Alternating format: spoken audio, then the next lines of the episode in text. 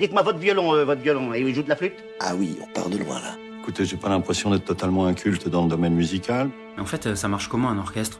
On va tout vous expliquer. L'orchestre, L'orchestre, mode d'emploi. mode d'emploi. Une série de l'Opéra Orchestre National, Montpellier, Occitanie. Épisode 29. Combien ça coûte un orchestre? Il y a un budget qui est affecté à la demande de subvention. Donc là, pour l'instant, pour la métropole, il est à, à 13 420. Comme 2019. Comme 2019, tout à fait. Hein? La région, c'est quand, Soraya, le- la date? C'est là, fin, début octobre. Bon, alors peut-être on peut attendre un peu. La métropole, de toute façon, ils nous prendront toujours notre demande de subvention. J'ai rendez-vous pour le 25, mais je peux le décaler euh, encore d'une semaine. Hein, il y a- voilà. Bon, on va les décaler. On va attendre que ça se, qu'au moins on ait le même, le même document pour tout le monde. Ouais, on va le décaler. Tu le décales et puis on verra. Donc là, on. Anne Lafargue est administratrice générale. On l'entend ici en réunion de codirection sur une de ses missions qui consiste à monter et suivre le budget et à rechercher des financements.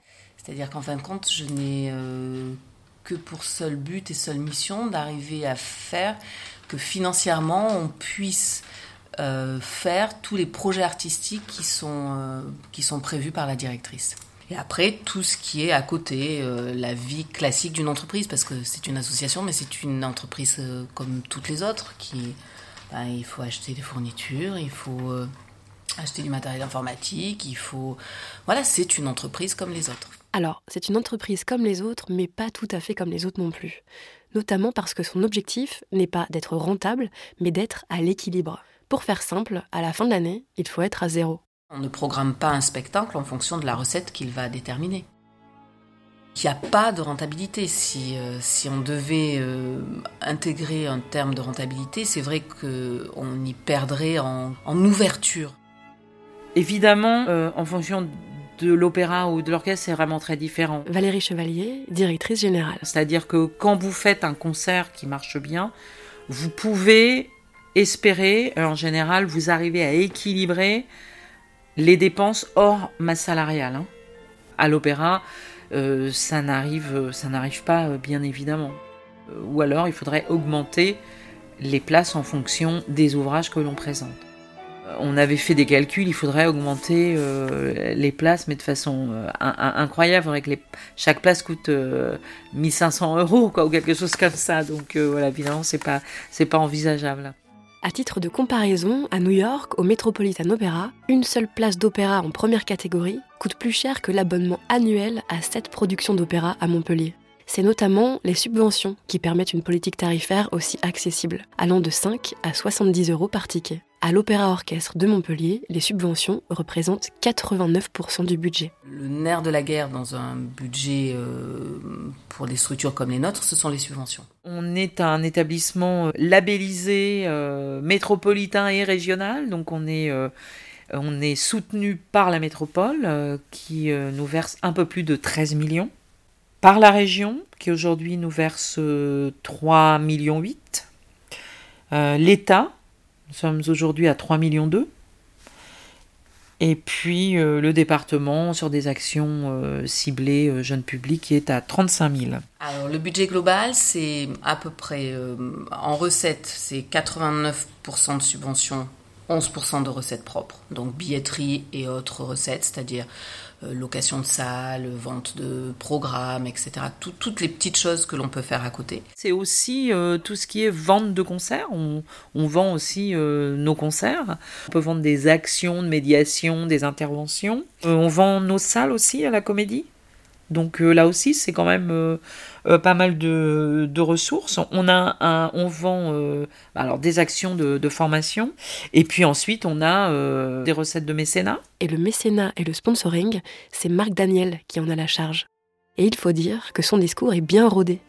le mécénat donne lieu à des déductions fiscales extrêmement importantes, puisque, il faut le rappeler, la France détient le régime du mécénat le plus intéressant en Europe. Depuis 2004, les lois Ayagon, une entreprise va nous donner 100, elle va pouvoir déduire 60 directement de son impôt. Donc c'est quand même très important. Et d'autre part, le système fiscal, euh, Bercy, autorise, admet qu'il puisse y avoir des contreparties réduites à une action de mécénat. C'est-à-dire qu'une entreprise peut bénéficier jusqu'à 25% de contrepartie par rapport à son don. Le budget global de l'Opéra Orchestre de Montpellier est donc d'environ 22 millions d'euros, répartis comme suit. On est à 57% de masse salariale, 20% au fonctionnement, donc toute charge de fonctionnement confondue, c'est-à-dire loyer, charge du bâtiment et charge de fonctionnement pure, et 21% d'artistique. La masse salariale, c'est donc le poste le plus important. Et pour cause, 206 salariés travaillent pour la structure, parmi lesquels le personnel administratif, le personnel technique, mais aussi le personnel artistique. L'orchestre de Montpellier compte en effet 85 instrumentistes. Tiens, d'ailleurs, ça gagne combien un musicien? Pour, avoir des chiffres en tête, euh, un musicien, un jeune musicien qui a travaillé donc euh, comme un fou, euh, qui a passé plein de concours, qui, qui, travaille son instrument plusieurs heures par jour depuis l'âge de 7 ans, avec des parents qui ont fait beaucoup beaucoup de sacrifices aussi, parce que les instruments, faut les acheter, il faut payer des cours aussi, même s'il y a des écoles de musique et tout un réseau d'écoles de musique, de conservatoires en France qui coûte pas très cher, il y a un moment donné, il faut quand même offrir des masterclass, enfin des voyages pour aller à tel ou tel endroit pour prendre un cours avec monsieur euh, le professeur euh, spécialiste de l'instrument.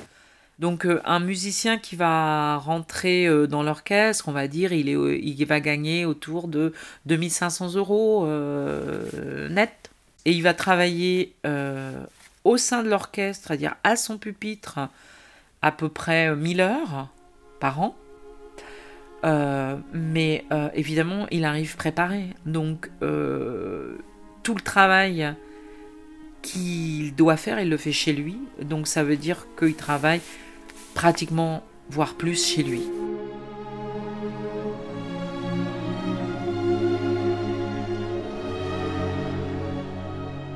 Euh, évidemment, nous, on a une grille de salaire, hein. donc euh, plus euh, le musicien avance en âge, plus il va gagner. Évidemment, il y a une évolution salariale qui est conforme à la loi, rien de plus. en fonction de son poste, on gagne plus ou moins. C'est évidemment la super soliste va gagner plus qu'un toutiste. Donc ça, c'est la réalité d'un musicien. En gros, un musicien gagne sa vie mais n'est pas riche. Mais il a la chance, en revanche, de vivre euh, de sa passion. Ce sont des métiers passion.